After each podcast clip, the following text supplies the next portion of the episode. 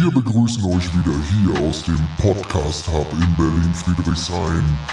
Wir tauchen jetzt ab in die Katakomben von Krypto, Blockchain und NFTs und all den geilen Scheiß.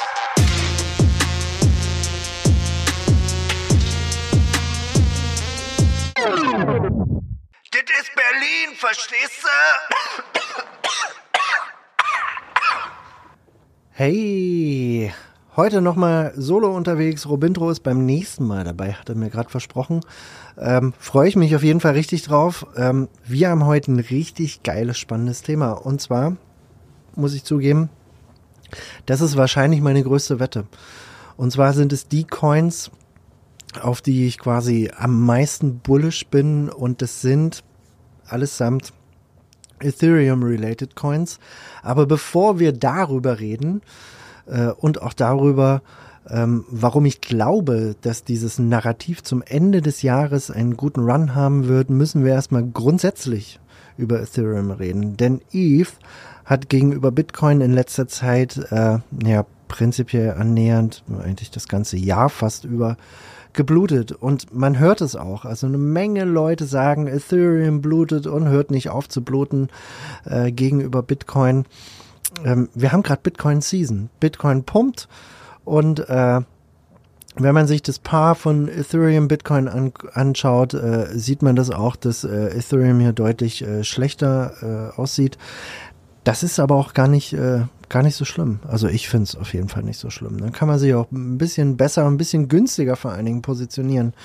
Ähm, das hat natürlich auch etwas mit der, mit der Nachrichtenlage zu tun. Also wir hatten den Bankenkollaps, wir haben die ganzen ETF-News, äh, die haben natürlich auch einen ganz, ganz großen Beitrag geleistet, äh, aber eben auch die äh, noch bis vor kurzem äh, relativ unklare Lage bezüglich der ganzen Securities-Thematik rund um Altcoins. Ähm, aber mit dem äh, kürzlichen XRP-Urteil äh, ist ein Stück weit mehr Klarheit reingekommen, aber eben vollends wurde diese Thematik auch noch nicht gelöst. Also da kann immer noch ein Stück was äh, passieren. Ähm, aber das gab erstmal so ein bisschen Aufwind in den äh, Altcoins, weil wir halt so ein bisschen mehr positivere regulatorische ja, Gegebenheiten jetzt hatten oder eine bessere, positivere regulatorische Lage. Nennen wir es einfach mal so. Ähm, also, es ist Bitcoin-Season und wenn die Bitcoin-Bullen am lautesten schreien, ist es immer ein guter Moment, oder in der Vergangenheit war es zumindest immer ein guter Moment, um sich in Ethereum zu positionieren. Äh, positionieren. Und was könnte denn Eve treiben, insbesondere das zugehörige Ökosystem? Genau, eine Weiterentwicklung des Netwer äh, Netzwerks. Und da kommt das sogenannte Cancun Upgrade ins Spiel. Oder wie es auch äh, manchmal heißt, äh, das EIP äh, 4844 oder wie es auch manchmal genannt wird, das Proto-Dank-Sharding. Proto und Dank sind äh, zwei Ethereum-Entwickler und EIP steht für Ethereum Improvement Proposal. Und äh, was das bedeutet und warum ich denke, dass genau das zum Ende des Jahres wirklich nochmal äh, so ein Stück weit nach oben geht, ähm, werde ich euch mal ganz kurz erklären, ohne jetzt wirklich so wahnsinnig in diese ganz technische Ebene äh, zu gehen. Und zwar ist es so, dass es einen äh, neuen Transaktionstyp gibt, um äh, sogenannte oder der Blobs von Daten akzeptiert. Das klingt jetzt wieder auch so ein bisschen kryptisch, aber prinzipiell ist es so, ähm, dass es einfacher wird für Layer 2 Applikationen ähm, Daten zu speichern also Layer 2 Applikationen oder Roll-ups. Äh, da werden ja ganz, ganz viele Daten äh, quasi gebündelt, ähm, reingepackt, wie in so eine Art Rolle, werden zusammengerollt und werden dann in einer Transaktion quasi gesettelt auf dem äh, Layer 1. Und jetzt kann man diese Transaktionsdaten ähm, effizienter auf dem äh, Ethereum Hauptnetzwerk speichern. Und dadurch werden eben Layer 2 Netzwerke äh, günstiger. Und das ist, äh, wird, wird zu einem äh, krassen Run führen. Und wenn man das jetzt noch nicht weiß, dann ist der Zug vielleicht schon abgefahren. Also wenn wir uns nochmal die Ethereum äh, Roadmap anschauen, äh, die hat ja so, so richtig coole Namen. Es fing an mit dem Merge. Äh, der Merge war quasi der Merger von der ähm, Proof of Work Chain zur Proof of Stake Chain. Dann hatten wir den, äh, da hatten wir den, äh,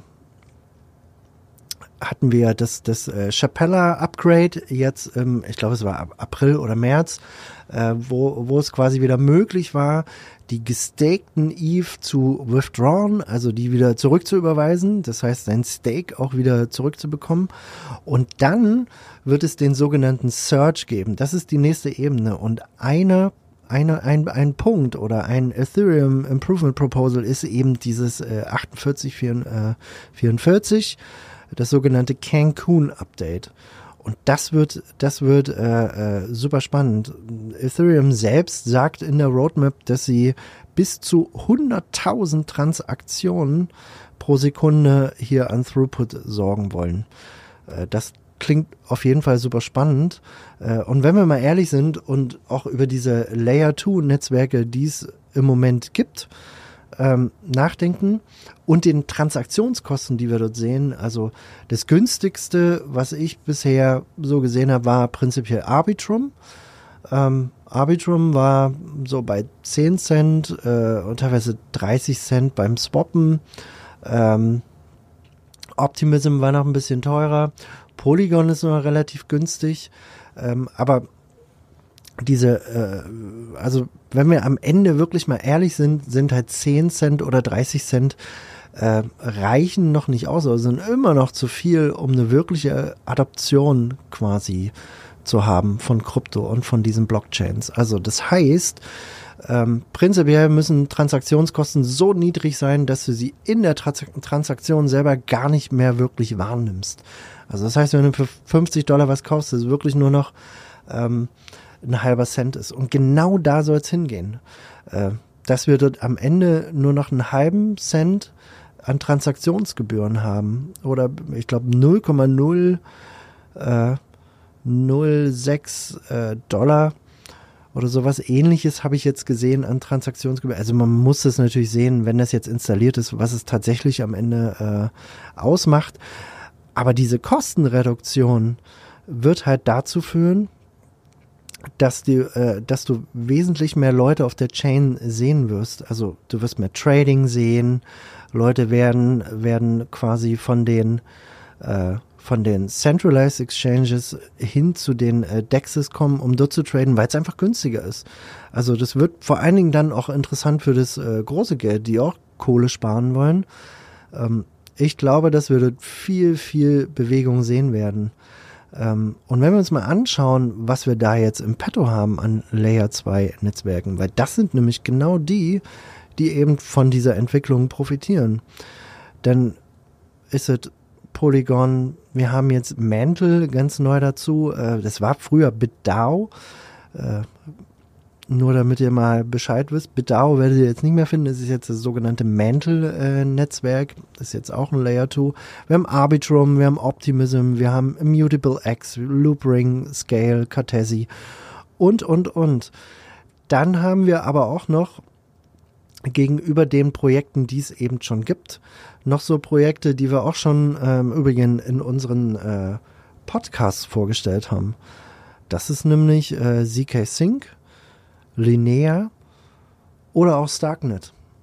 Und ich bin äh, total bullish auf diese Projekte und äh, was es am Ende, also ob man da jetzt einen guten Einstieg findet, wenn die Coins rauskommen, wird man sehen. Es kommt sicherlich auf die Phase an, äh, wenn die released werden. Ich gehe mal davon aus, äh, Q1 nächsten Jahres.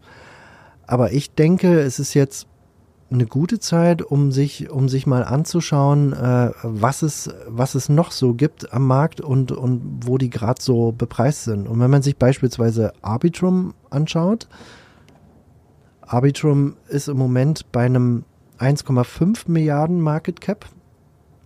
Das ist auf jeden Fall äh, ganz, äh, ganz charmant. Und 1,2 Milliarden Market Cap bei Optimism. Wobei man bei Optimism jetzt auch dazu sagen muss, dass eben den Optimism Stack, also das heißt, die, die, die, das, das technische Grundgerüst wird ja jetzt auch von, äh, von anderen Projekten genutzt. Wie zum Beispiel das, das Base Protocol benutzt den äh, Optimism Stack, äh, WorldCoin benutzt den Optimism Stack. Ähm, und ich glaube, weil er halt so entwicklerfreundlich ist, dass eben auch noch mehr Projekte den Optimism Stack benutzen werden. Ähm, ich habe das jetzt gehört, beispielsweise auch noch von, von CeeLo, die jetzt von einem Layer 1 auf einen Layer 2 switchen, dass diese eben auch den Optimism Stack nutzen. Ähm, und das ist prinzipiell super, super spannend. Ich glaube, jetzt ist eine gute Zeit, um sich genau damit zu beschäftigen. Wir haben es in der Vergangenheit gesehen, dass es immer, wenn es diese Upgrades gab auf Ethereum, wir haben es vor dem, vor dem, äh, vor dem Merger gesehen, äh, von, von Proof of Work zu Proof of Stake, dass es einen gewissen Hype um Ethereum gab. Wir haben es gesehen mit dem letzten Chappella Upgrade jetzt im äh, Ende Q1, Anfang Q2 dass es da einen gewissen Hype gab. Und wir werden das auch sehen, wenn das äh, Cancun Upgrade kommt. Äh, erwartet ist das eben im Dezember diesen Jahres, also Ende Q4. Äh, man muss aber auch jetzt dazu sagen, dass jetzt Ethereum äh, nicht gerade damit äh, geglänzt hat, äh, ich sag mal, ihre, ihre selbst, selbst gesteckten Deadlines wirklich zu halten. Ähm, ich denke, spätestens äh, in Q1 nächsten Jahres wird es ein, wird's ein Release geben von dem, von dem Update. Ähm, und dann werden wir sehen. Das ist sicherlich auch ein guter Zeitpunkt, um jetzt äh, beispielsweise ZK Sync oder Linear oder Starknet zu releasen. Das würde doch perfekt in den Plan passen. Und dann werden wir wieder eine andere Bewegung sehen in den äh, äh, Ethereum-Bitcoin-Paar, nämlich Ethereum wird Bitcoin outperformen. Es ist jetzt eben Bitcoin-Season und das ist gut so und wir genießen das alle ähm, und freuen uns, dass die äh, Bitcoin-Maxis äh, jetzt mal kurz ihre Zeit haben. Das wird wahrscheinlich auch noch ein bisschen gehen, ähm, aber ich denke, wenn das Upgrade kommt, äh, wird der Schalter umgelegt und dann ist Feuer frei angesagt und ähm, erzählt es nicht den Bitcoin-Maxis, aber ich glaube, Ethereum wird Bitcoin bei weitem, bei weitem outperformen. Das soll es auch schon wieder gewesen sein. Wenn euch die Folge gefallen hat, dann hinterlasst uns gern eine Bewertung. Ähm, macht es gerne auf Spotify, Apple Podcast, äh, eurem Podcast-Anbieter der Wahl. Ähm, und folgt uns auf äh, Twitter. Das Handle ist 030-dezentral. Ähm, und wisst ihr was? Die nächste Folge wird der Hammer.